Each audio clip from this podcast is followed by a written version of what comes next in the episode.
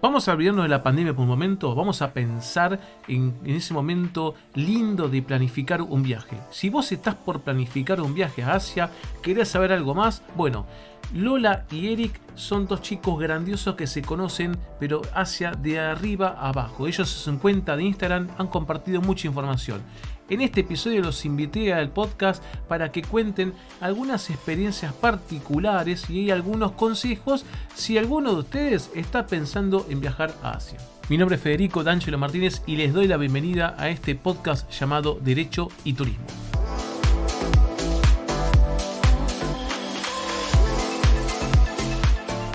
Bueno, bienvenidos a un nuevo episodio de este podcast llamado Derecho y Turismo. Hoy tengo unos invitados que conozco ya hace mucho tiempo, ya pareja. Casualmente hace mucho tiempo fueron alumnos míos. Vamos a decir que fueron muy, pero muy buenos alumnos. Dejémoslo ahí, no vamos a entrar en diferencias. Pero lo cierto es que tienen mucha, pero mucha experiencia viajando. Al menos la han potenciado como muchos, pero ellos particularmente antes de esta epidemia que ya todos conocemos y que esperamos, cruzando los dedos, que se termine prontamente. Y ellos que tienen mucha experiencia, y hace mucho habíamos conversado de esto de en Asia fundamentalmente. Y dije, ¿por qué no invitarlos al episodio para que nos cuenten su manera de, ver, su interacción, sus experiencias y su visión en esos, en esos viajes? Hola, ¿cómo están la gente de Ticket Open? ¿Cómo están? Hola, hola, ¿cómo están? Bien, bien. Gracias por, por invitarnos no, por favor. este podcast. Saludos a todos. Ahí lo escuchan a Eric. Eric es de Colombia, pero ya mitad Colombia, mitad porteño, podemos decirlo, ¿no? sí, por ahí alguna palabra se me salga, pero no, el acento no lo he perdido. me parece muy, muy bien. Nosotros los porteños, la verdad que nos cae muy, pero muy simpático el acento colombiano. Eh, ¿Estás solo o estás acompañado? ¿Quién, ¿Quién, está por ahí? A ver. Eh. Hola, Fede. Acá estoy, acá estoy. Ahí está. Eh, Hola a todos. Muchas gracias por la invitación. No, no, por favor, la verdad que un gusto. Ya, ya tiene, hace tiempo que tenía ganas de invitarlo. Surgieron algunos temitas que siguen surgiendo todavía. Algunos temitas eh, en Argentina vinculados con los viajes, con ANAC, la decisión administrativa, el cupo, los varados y más también. Que la verdad que no es un panorama bueno, pero dije, vamos a cambiar los episodios, vamos a, compartir otro tipo de mirada, otro tipo de enfoque, pensando en lo que se viene. ¿sí? Que yo creo que a fin de año vamos a empezar a disfrutar, ojo, es una opinión mía, no tengo ninguna información rara, pero yo creo que a fin de año vamos a comenzar a disfrutar gradualmente una flexibilización y aquellos que les guste viajar y que pueden viajar, bueno, volverán de a poquito a, esa, esas experiencias que tanto seguramente extrañan. Chicos, ¿saben? Estaba pensando eh, preguntarles y, que nos puedan contar a todos los que están escuchando sus experiencias en lo que yo llamo los típicos problemas que le pasan a los viajeros, que claro, hoy la pandemia es como la vedette de los problemas, pero cuando pase la pandemia, cuando podamos volver a viajar, eh, van a volver a estar esos problemas siempre. Y hablo de esas infracciones o, esas eh, eh, acciones que son castigadas a veces muy severamente con multa o quizás más grave también, que podemos incurrir cuando estamos en un país que no conocemos. ¿A ustedes les ha pasado algo? O quizás no les pasó, pero vieron o supieron de algún país que tiene normas, digamos, extrañas. ¿Sí? Algo que uno dice, esto puede ser una infracción, pero no sé, en Argentina no ocurre, por ejemplo. Sí, totalmente. Un montón nos han pasado. Eh, la primera que se me viene a la mente para contarte es una que nos pasó en Malasia. Como vos sabrás, nosotros somos muy cariñosos, además nos decía Paso de los Toros para cortar con la dulzura, no sé si recordás. Sí, lo recuerdo. somos muy, somos muy pegotes, ¿no? Y estamos todo el día de la manito, los besitos. Y en Malasia resulta que esto está prohibido. Y nos dimos cuenta, eh, primero porque nos empezaron a mirar, nos miraban raro los malayos.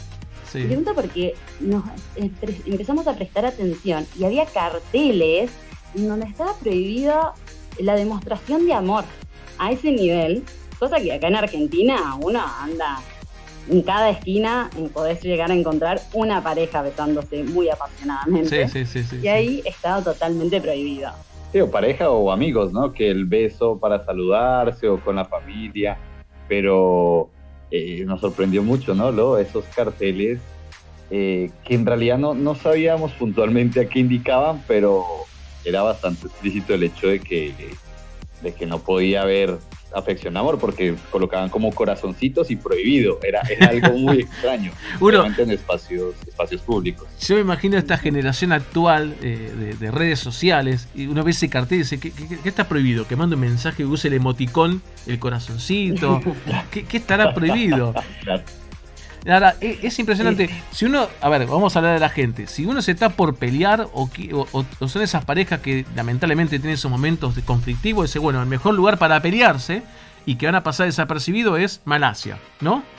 O sea, ahí, distanciados, con cara enojado, son como el común de la gente. Sí, sí, sí, yo creo que sería como el, el momento ideal. Sí, ¿y cómo se enteraron de eso? Es un país... ¿Alguien, ¿alguien le fue a decir algo? Es un país ¿Cómo? No, decía, ¿cómo se enteraron? Eh, ¿Algún oficial se acercó, les dijo algo? ¿Alguien explicó el cartel? No, no tuvimos... No, ya sabíamos de antemano, bueno, de, los países que viajamos por Asia, Malasia fue el primer país que tocamos que era musulmán.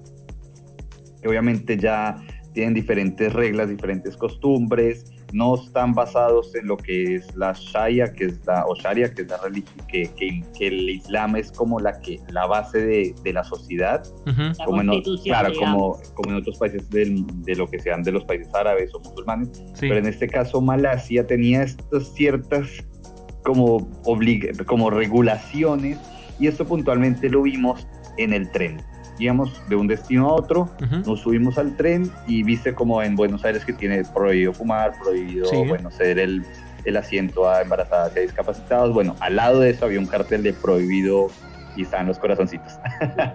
y así varios, pero ese fue el que más nos llamó eh, la, la, atención. Claro, y que nos miraban, y que nos miraban también. Primero te, miran porque sos, eh, claramente no sos eh, oriental, pero también estas demostraciones de amor que, allá no se dan y nosotros por ahí estamos un poco más acostumbrados y bueno, nos miraban curiosos. ¿Qué les pasa? no sabemos qué mirada era, si era de, de, de, juzgando o, una mirada de... Curiosos, yo creo. Claro, como que hace.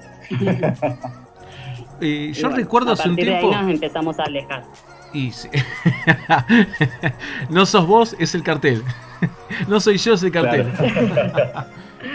Saben que eh, ahora que mira, te escuchaba Eric del transporte y me acordaba que una amiga mía que viajó, no sé si fue por Tailandia, y que veía carteles, que estoy seguro de mandar la foto, ya la perdí, pero carteles que estaban prohibidos, eh, vamos a graficarlo, la gente, es el símbolo de prohibido, y un señor en cunclillas con el, dibujito del viento. O sea, estaba prohibido tirarse flatulencias. Y esto era increíble, porque digo, ¿a quién se le ocurre eh, eh, tirarse una flatulencia? Bueno, seguramente todos hemos tenido una mala experiencia con alguno que en un colectivo, algún tren, pero eh, está con, con la norma clara, o sea, no hace falta un cartel que, que lo indique.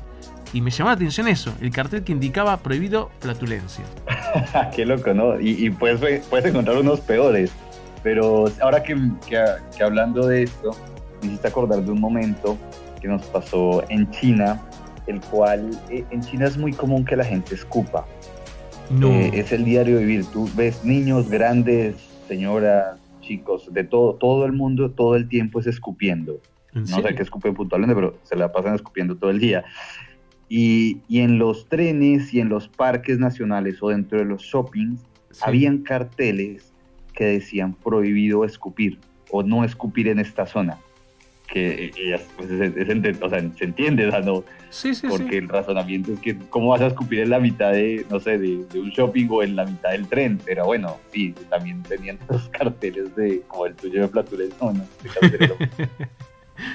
¿Y, a ustedes eh, eh, les pasó alguna infracción? ¿Algo que puedan blanquear en este, esta etapa de juzgamiento?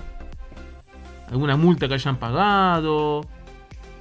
Mm. No, no pagamos nosotros ninguna multa de nada, pero porque íbamos atentos y las multas que podíamos llegar a recibir entre estos países sabemos que son bastante severas y no nos queríamos exponer a, esto, principalmente en Singapur, que te decían las multas eran bien claras hasta con, lo que tenías que pagar y claramente nosotros no podíamos ni siquiera darnos el lujo de decir, a ver, ¿qué pasa si eh, hacemos tal cosa?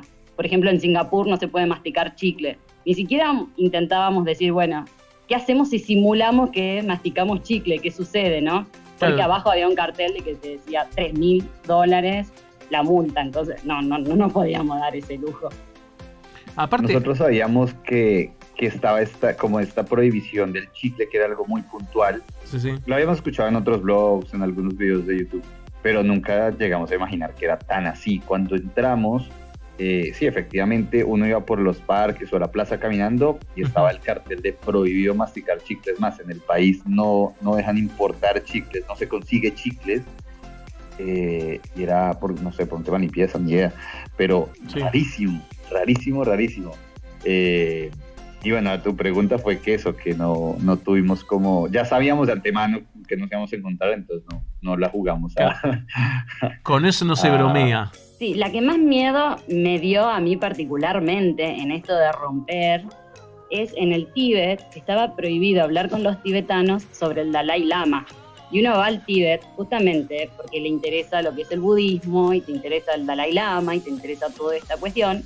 Y no poder preguntarle al tibetano sobre el Dalai Lama es tremendo porque es justamente por lo que uno va y, y es ilegal. Y no solamente pueden hacer una multa a vos, sino que al tibetano lo pueden llevar preso y condena de muerte.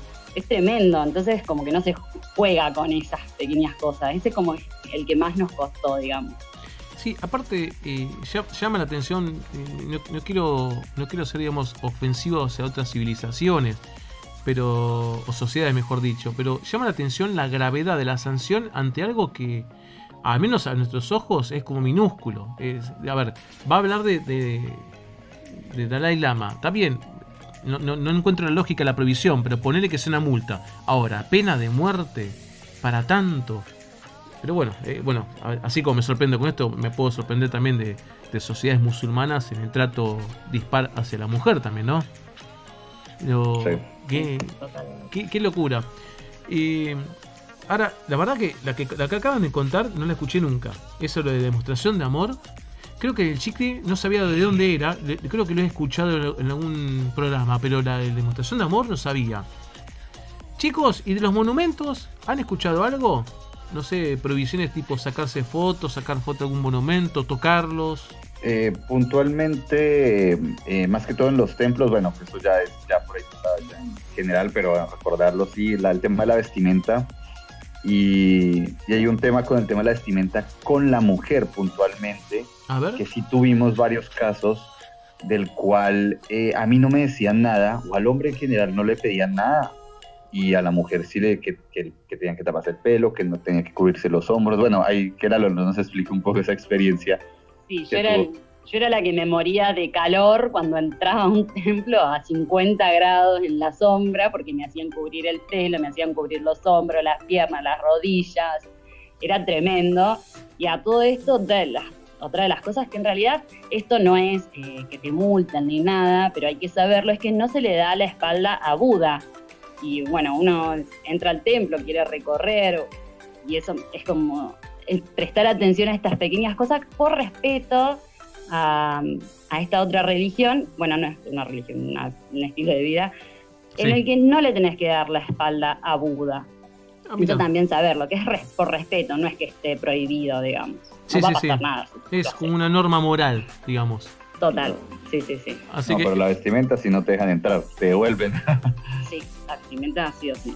Ah, eso no sabía. Ustedes se estuvieron por Tailandia, por Singapur, bueno, me contaron recién por China. Eh, Hicimos todo lo que fue el, todo Asia, desde Japón hasta, hasta abajo, hasta Indonesia. Entonces vimos también ese cambio cultural, eh, porque depende mucho de la religión. Sí, que un país es musulmán, que el otro es budista, que que el otro es sintoísta. Entonces, según las creencias de cada país, íbamos viendo que, que las costumbres cambiaban, estas reglas, más que todos los monumentos, en los templos. Por ejemplo, en Tailandia me acuerdo para entrar al Palacio Real, que no era un templo, sino era el Palacio del Rey, eh, yo iba en Bermuda y me hicieron comprar un pantalón porque no permitían a los hombres entrar con Bermuda. 40 ah, grados bajo la sombra, 80 millones de chinos y yo en pantalón quería morir. Eh, y es así, es, estos respetos a los monumentos y, por ahí íbamos a otro país y entramos al Palacio Real de ese país y no veía nada. Entonces como que cada país era totalmente diferente uno al otro, eh, lo que nos llevó también a, bueno, investiguemos antes de ir, porque no, no queremos llevarlo a sorpresa de, de la vez pasada. Bueno, si no eran por Asia, seguramente, bueno, no sé, pregunto, ¿se animaron a comer cosas, vamos a llamarlo así, particulares? ¿sí? No, no cosas raras, pero cosas particulares. ¿Se animaron a comer cosas distintas a la gastronomía de acá, digo yo? Bueno, puntualmente eh, Lola es vegetariana, entonces eh, pues no se arriesgaba tanto, pero a mí sí, yo sí dije, bueno, ahora nunca. no todas, algunas y otras no. Bueno, lo más raro fue, bueno, bichitos, mucho bicho todo tipo de insectos comen. Pero el más raro fue una sopa de serpiente, el cual yo no sabía que era sopa de serpiente. ¿Te gustó? Eh, la sí, rica. Y estaba barata. era lo raro porque la comían todos. Era una plaza de mercado local que es a lo que acostumbrábamos nosotros. Uno quiere comer cosas raras y saber muy bien lo que comen, hay, que, hay que ir al mercado. Porque si va a puntos turísticos, no, por ahí, o por ahí son, muestran cosas que realmente el local no come pero en el mercado sí, encuentran lo que es el, día a día. Bueno, yo le decía... Los mercados. Ahí les iba a preguntar a los dos qué comida, bueno, ya me apunto más a vos, Eric, por lo que me acabas de decir, pero bueno, ¿qué comida fue la que te gustó y te sorprendió? No sé lo que sea. ¿Y cuál fue la que, digamos, decís, esto no lo vuelvo a comer, pero ni que me paguen? Bueno, el, la rara, que era muy extraña, bueno, es que vimos de todo, o sea, vimos de todo.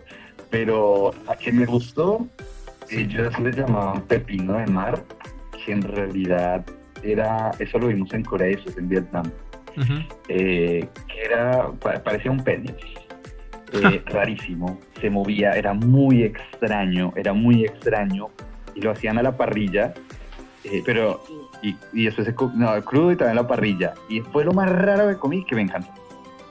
Que me encantó. Y eso lo comía todo el tiempo. Y lo, y lo que sí no, bueno, lo que no, muchas cosas. Pero entre eso, en Vietnam tenían la costumbre de comer fetos de, de pollo en el huevo. O sea, el huevo, abren el huevo, el feto todavía está ahí muerto y lo cocinaban. Ah, como un huevo duro y se comían el feto y era como, entonces era medio feto, medio huevo, horrible. tanto ya la imagen como, como yo, yo no lo no sé si lo probé, creo que no picaba. Y pero era fuerte porque hasta las plumitas tenía todavía, o, bueno, un par de plumas que le estaban saliendo eh, eso fue, eso fue como, no, no, no. Bueno, entre esas muchas otras, ahí comentó tipo animal, bueno, no va a haber un montón. Algo que nos impactó mucho fue el perro, que sí lo vimos, más que todo en estos mercados que te contaba, sí, sí, sí, que se come perro y el perro para ellos es un... Nada, era como ver un chancho ahí asado, puntualmente. Al principio nos costó muchísimo, ya después ya era la costumbre de, que, de que uno veía al perro, pero sí, sí, esos fueron como los dos principales. Bueno, ahí aprovecho también con Lola, que me contás que es vegetariana y hay, y hay mucho público, mucha gente, por distintos motivos que se esté tratando a ser vegetariano, incluso vegano. En estos países, el vegetariano la pasa bien, la pasa mal o normal?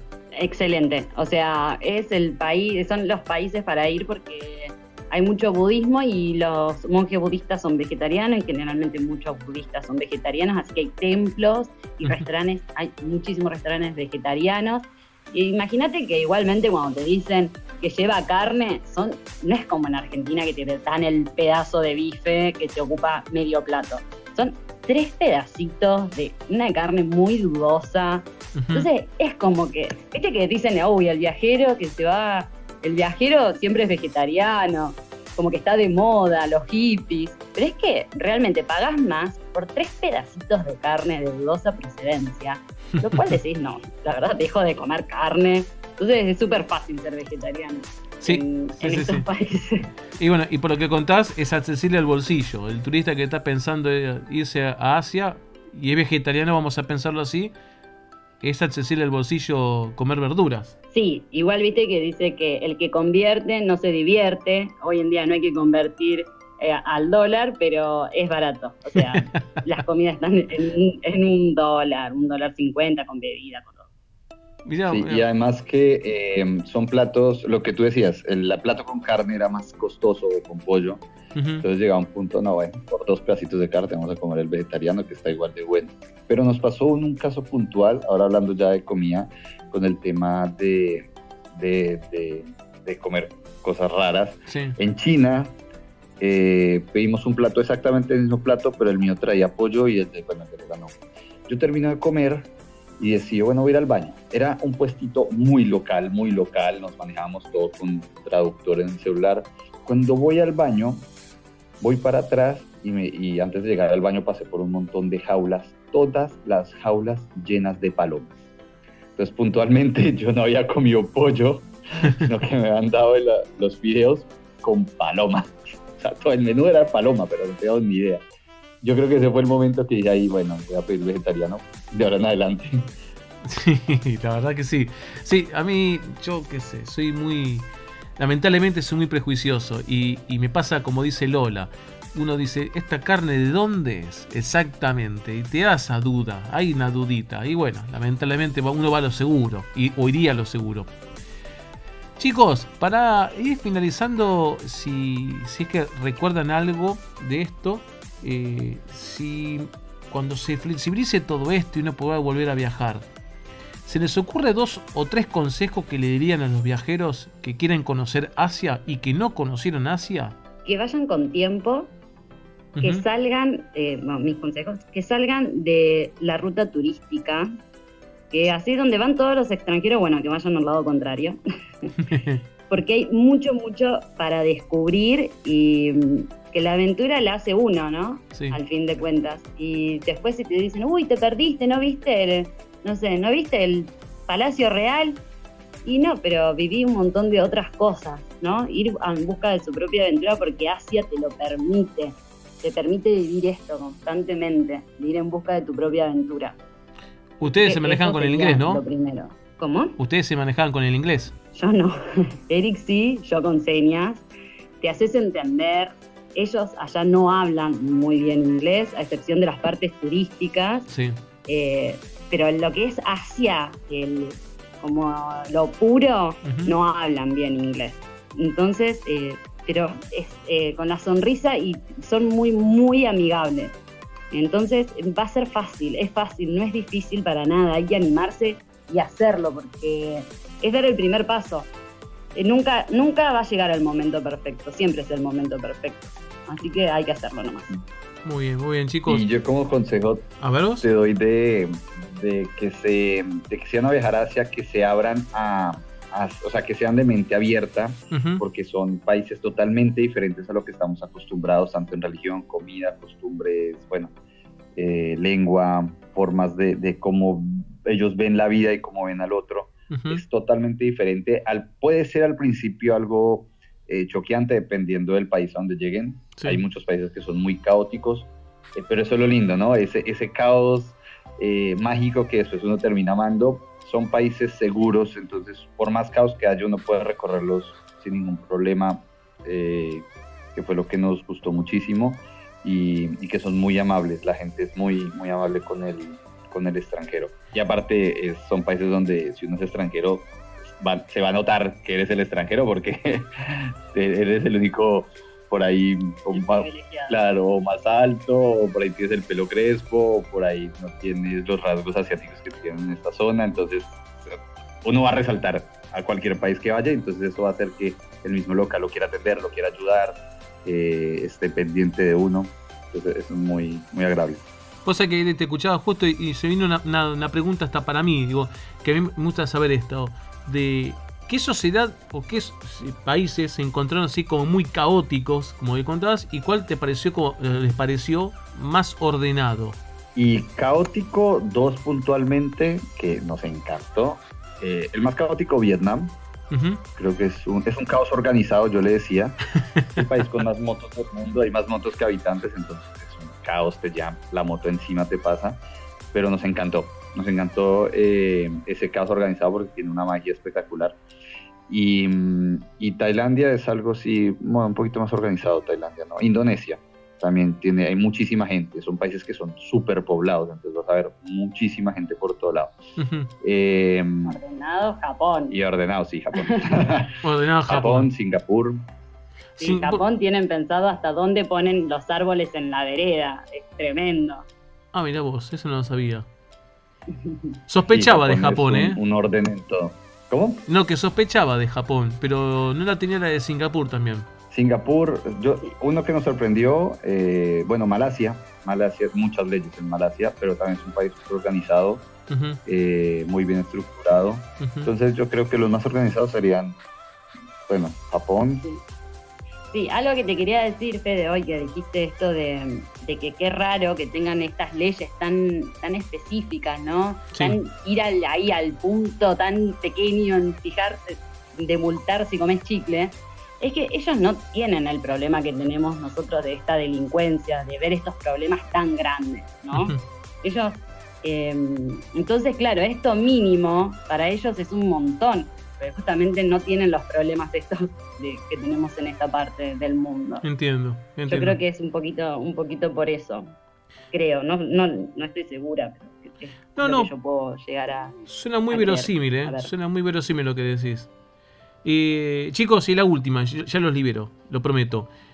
¿Qué país recuerdan como más barato? Y, el más, y después el más caro.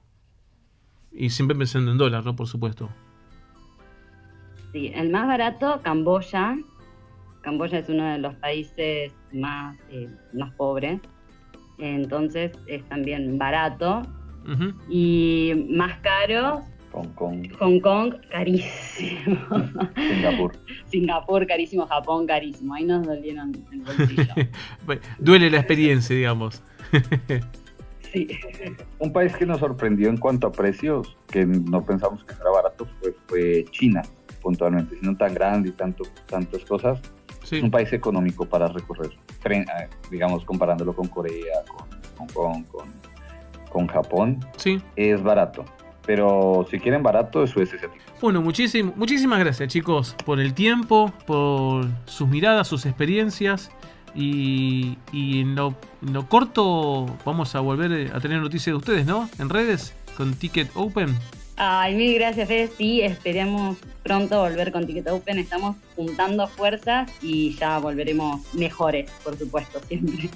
mil, mil gracias por la invitación. Siempre es un placer hablar con vos nos encanta. Así que muchísimas gracias. No, por favor, ustedes. Y para la gente que nos escucha, quédense tranquilos que voy a estar compartiendo un enlace de los muchachos de Ticket Open que tienen mucho y mucho para contar. Y creo que si no recuerdo mal, han compartido muchísimo en su cuenta de Instagram. Que voy a estar compartiéndola en el episodio, en la descripción de este episodio. Si no les parece mal. Sí, sí, claro. Todos bienvenidos para que conozcan la aventura que tuvimos y bueno, la que vamos a seguir teniendo y gracias, Fede, por esta oportunidad y esta charla que se repita.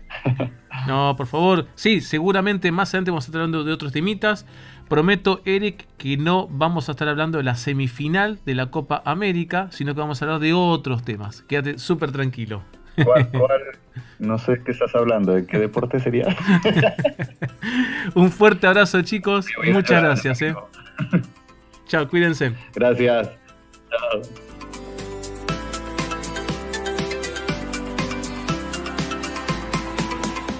Hemos llegado al final de este episodio. Muchas gracias por quedarte de acompañarme. Espero que te haya gustado. Los espero en la próxima semana con un nuevo episodio de este podcast llamado Derecho y Turismo. Cuídense mucho.